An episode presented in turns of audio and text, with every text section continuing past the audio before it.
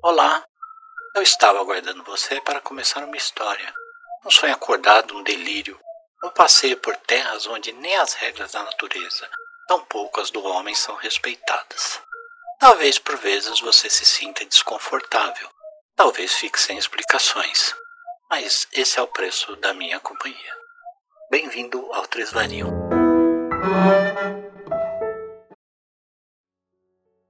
Episódio Rota da Vingança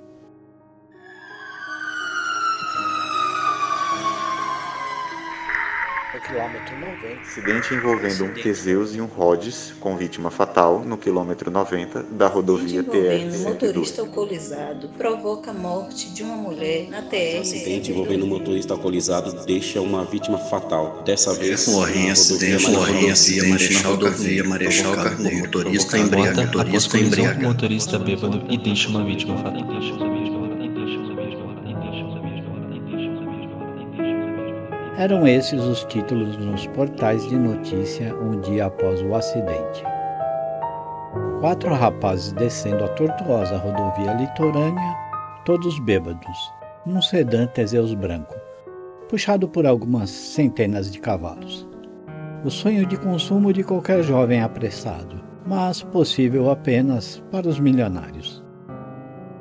O motorista perdeu o controle do veículo em uma curva fechada invadindo a contramão e abalroando a lateral do pequeno Rhodes, que vinha em sentido contrário. Arremessou-o em um barranco no meio da mata que margeia a pista. O pequeno carro capotou, dando duas voltas e meia, parando com as rodas para cima e o teto totalmente amassado. No volante do Rhodes ia a jovem de 25 anos que decidira viajar um pouco e curtir a vida antes de ingressar no seu mestrado no exterior. Quando o socorro chegou ao local, Amanda já estava sem vida. O esportivo Teseus girou e parou na pista em sentido contrário, como que fazendo o retorno. Os airbags protegeram todos os ocupantes, inclusive os dos assentos traseiros, enquanto o pequeno Rhodes não entendeu que estava sofrendo um acidente. O sensor, apenas frontal, não acusou a necessidade de disparar o dispositivo de proteção. O jovem motorista ficou lutando contra o airbag já murcho, patético e desengonçado, numa visível falta de coordenação motora e de cognição. Parecia uma mosca presa a uma teia que ele mesmo tratava de se enroscar mais ainda. Houve o socorro, a remoção ou luto sofrido pela família de Amanda. O motorista, filho de empresário, pagou fiança. Os demais eram apenas passageiros, haviam sido liberados. Deu-se o julgamento. O advogado do motorista fez a sua mágica. O homem foi condenado, mas não precisou cumprir pena. Filho de um dos homens mais poderosos da sociedade. A decisão indignou profundamente a família, que tentou recorrer, mover a opinião pública. Mas não conseguiram mais que algumas semanas de indignação nas redes sociais. Então a vida seguiu, menos para Amanda, infelizmente.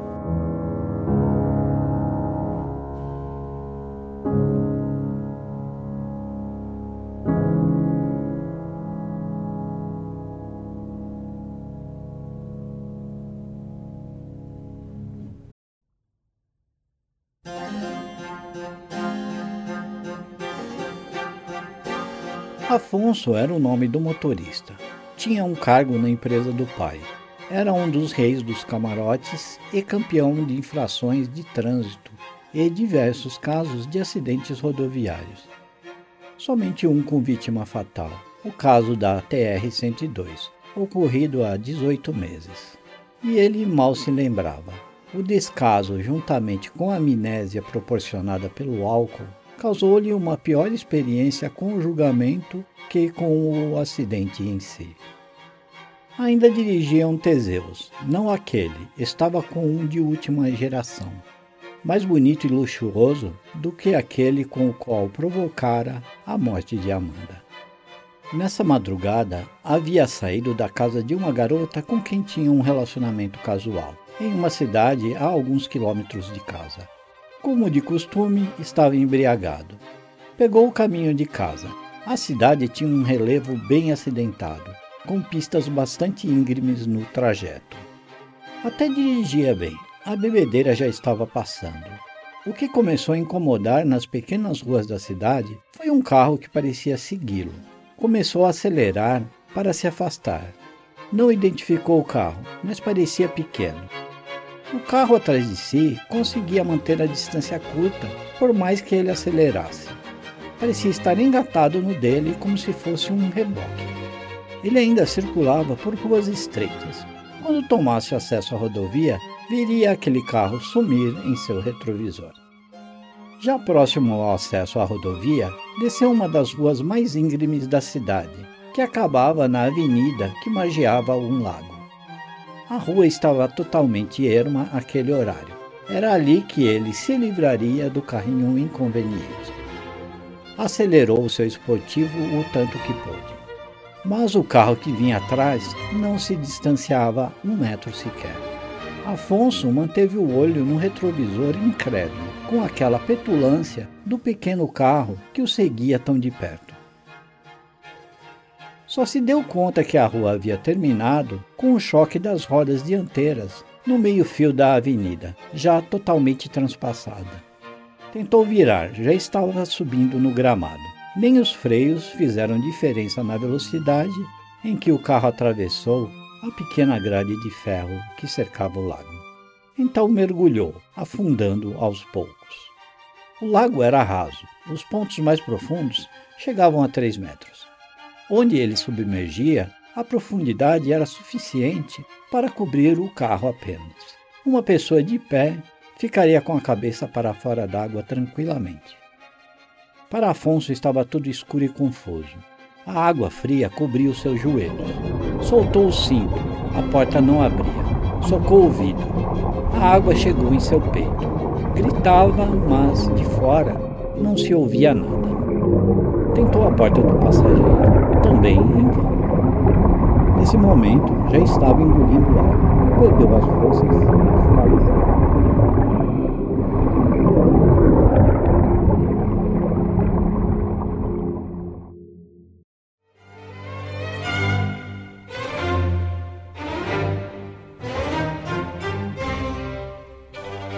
Ainda estivesse acordado, ouviria as batidas no vidro lateral, na parte de cima. Veria uma chave de roda atravessando e puxando o vidro estourado, que agora era uma malha de cabos. Afonso foi puxado, a sorte não o abandonava. Um vigia havia visto o acidente de longe e correu para ajudá-lo, conseguindo ainda a ajuda de um porteiro que também trabalhava nas proximidades. Aquela hora, naquela cidade, duas pessoas socorrendo o automóvel que caiu no lago era um milagre. Poderia dizer que o motorista nasceu de novo, parido agora pelo cockpit de um lindo Teseus azul escuro. Os homens fizeram o que podiam e acionaram o socorro, que veio rapidamente. Os paramédicos deram atendimento emergencial e levaram-no para o hospital mais próximo. Deu entrada e foi direto para a UTI em coma. O carro que parecia persegui-lo, ninguém viu. Para os dois homens que o socorreram, era só um jovem embriagado que perdeu o controle e deu um mergulho no lago.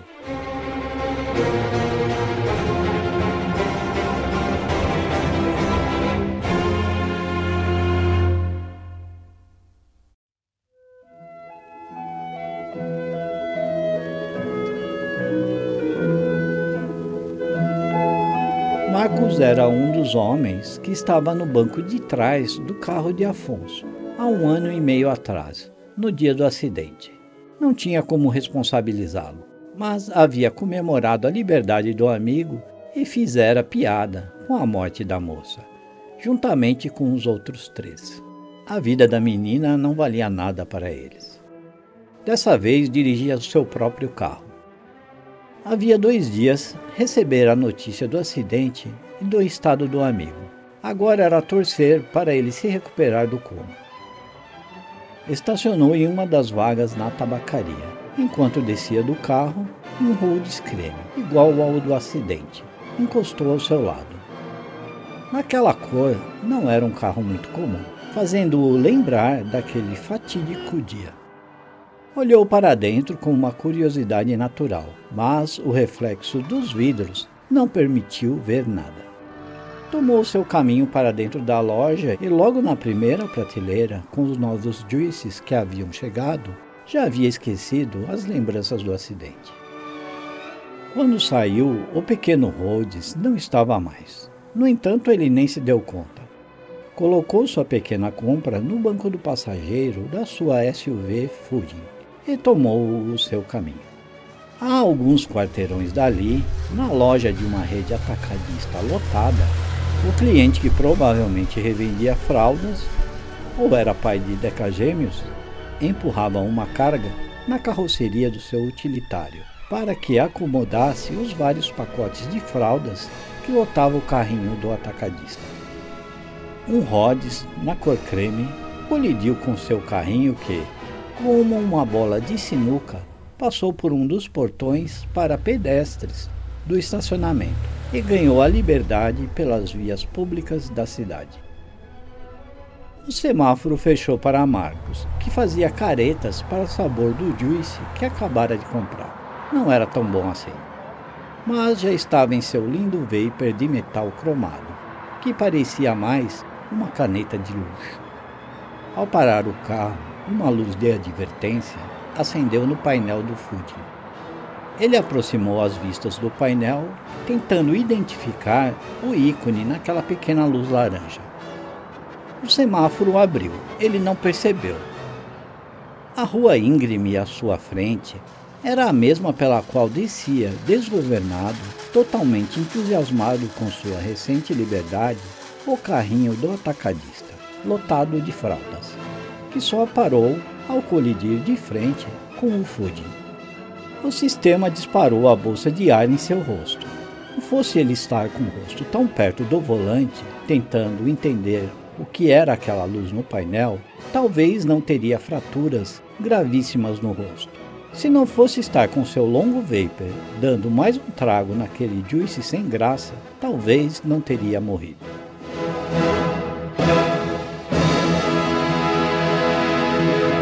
As fraldas foram inocentadas, mesmo antes de qualquer julgamento.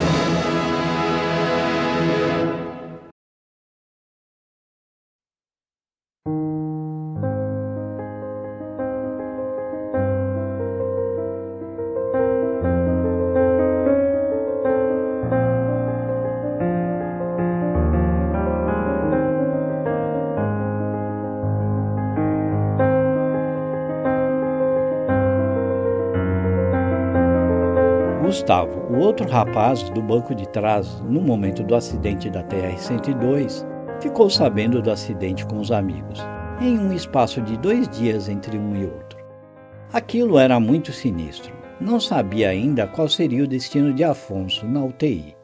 E a morte de Marcos havia sido muito violenta. Afonso correndo por ruas desertas na madrugada não era novidade. Mas o outro amigo, morrer por uma colisão com um carro de fraldas era inacreditável. Apesar do luto, tocou sua vida.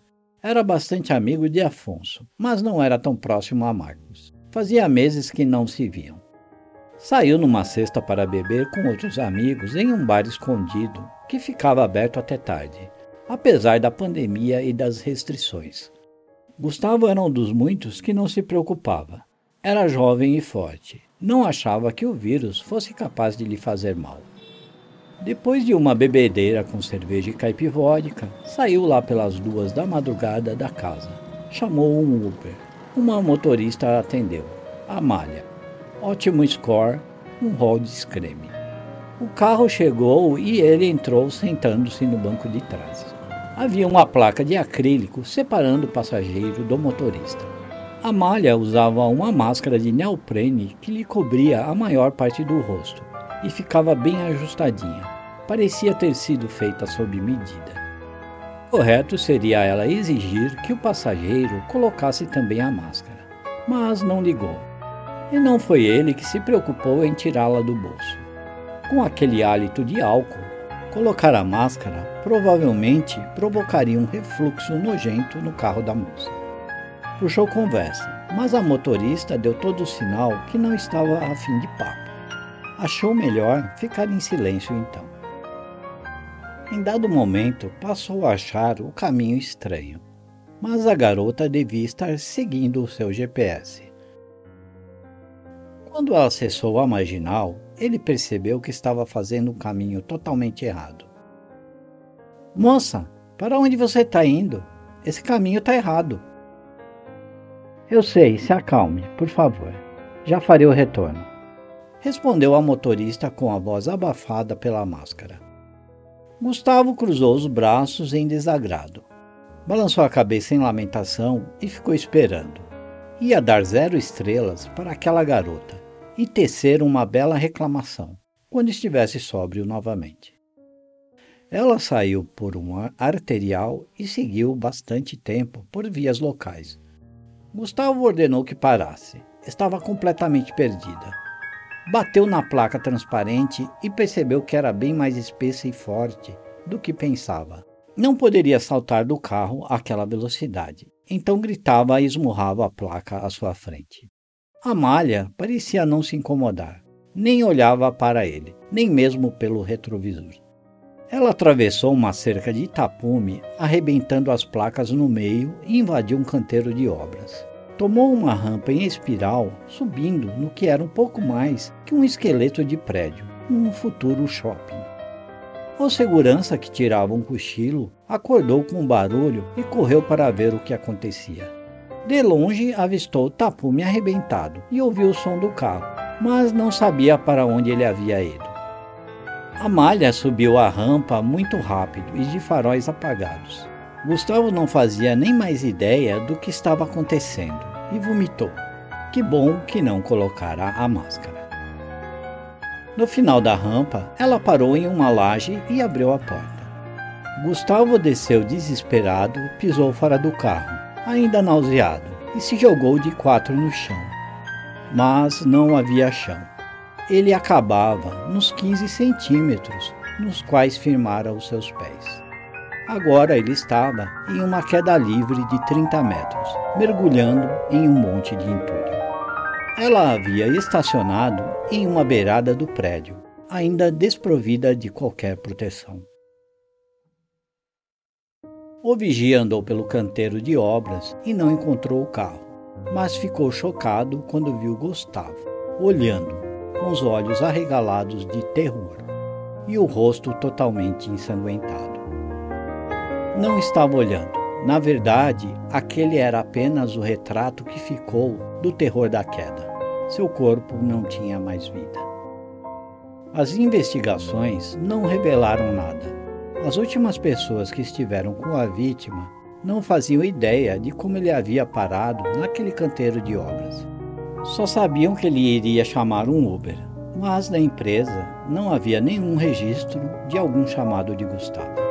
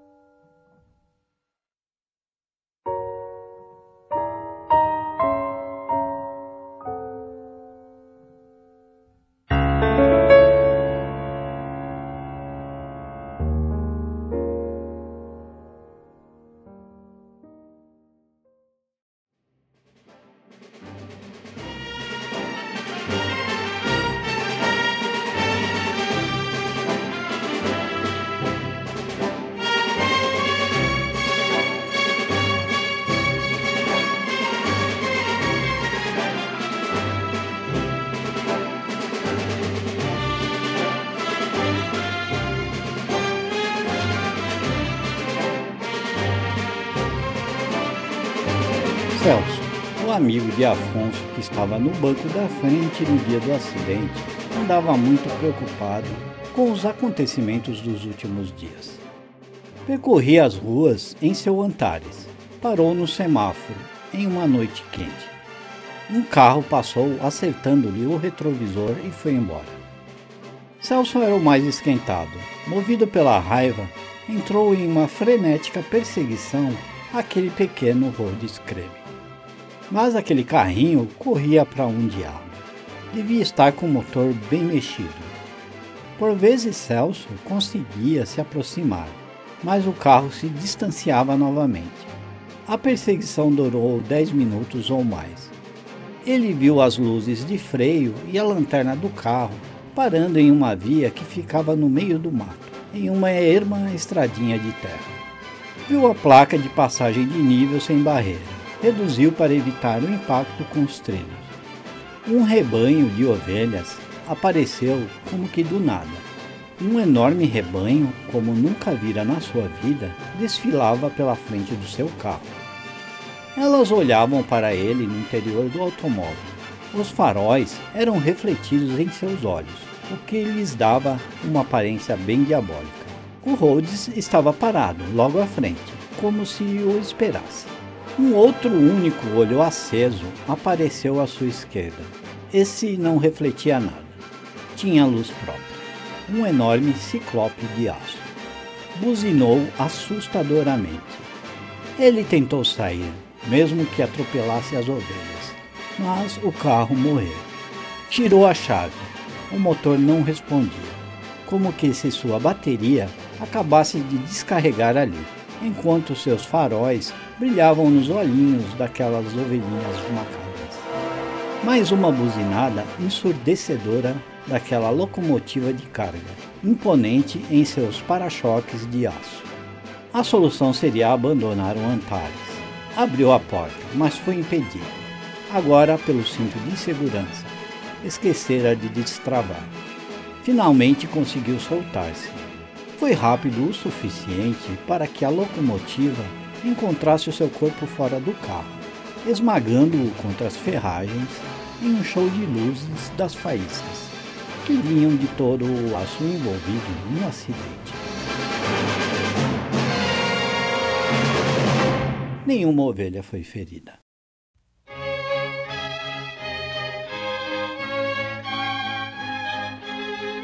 Em pouco mais de uma semana, os quatro amigos sofreram acidentes.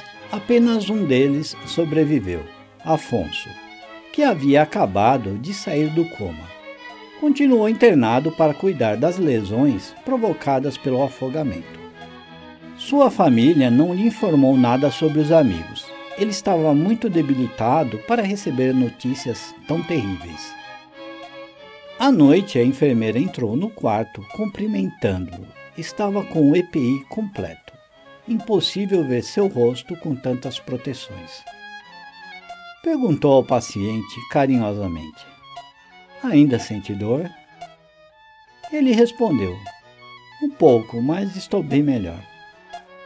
Vou resolver essa dorzinha e você poderá dormir tranquilo disse ela, inserindo a agulha no injetor do equipo de soro e apertando o êmbolo lentamente. Se houvesse luz suficiente, seria possível ver naquele tubo transparente o líquido espesso que se misturava ao soro, turvando-o discretamente. Ele agradeceu, ela se despediu.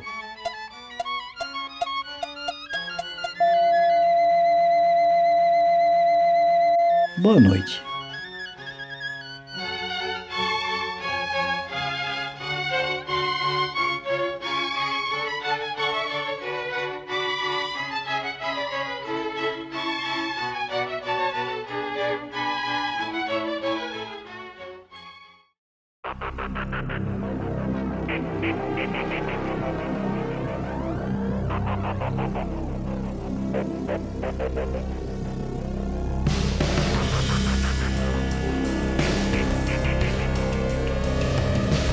Obrigado, querido ouvinte, por ter escutado até aqui. Agradeço a participação com as vozes na introdução a Bruno Lempes, Eva Costa, Rodrigo Nonato, André Cerqueira e Daniel Nascimento. Quero agradecer também as meninas do podcast Papo Delas. A Patsy com dicas para vídeos de divulgação E a cafeína, com dicas para captação do áudio que fizeram bastante diferença. Muito obrigado, meninas. Se você está gostando do Três Variam, siga-nos, compartilhe. Interaja com a gente. O nosso arroba é Três Variam nas redes sociais. No Telegram, o grupo aberto é o t.me barra Variam. Por e-mail, trêsvariam.gmail.com ou ainda pelo nosso site trêsvariam.com.br. A trilha sonora desse episódio contém apenas trechos de clássicos que estão em domínio público, todos relacionados na descrição do episódio ou no post do site. A autoria, narração e edição do episódio são de Marcos Ropes. Muitíssimo obrigado.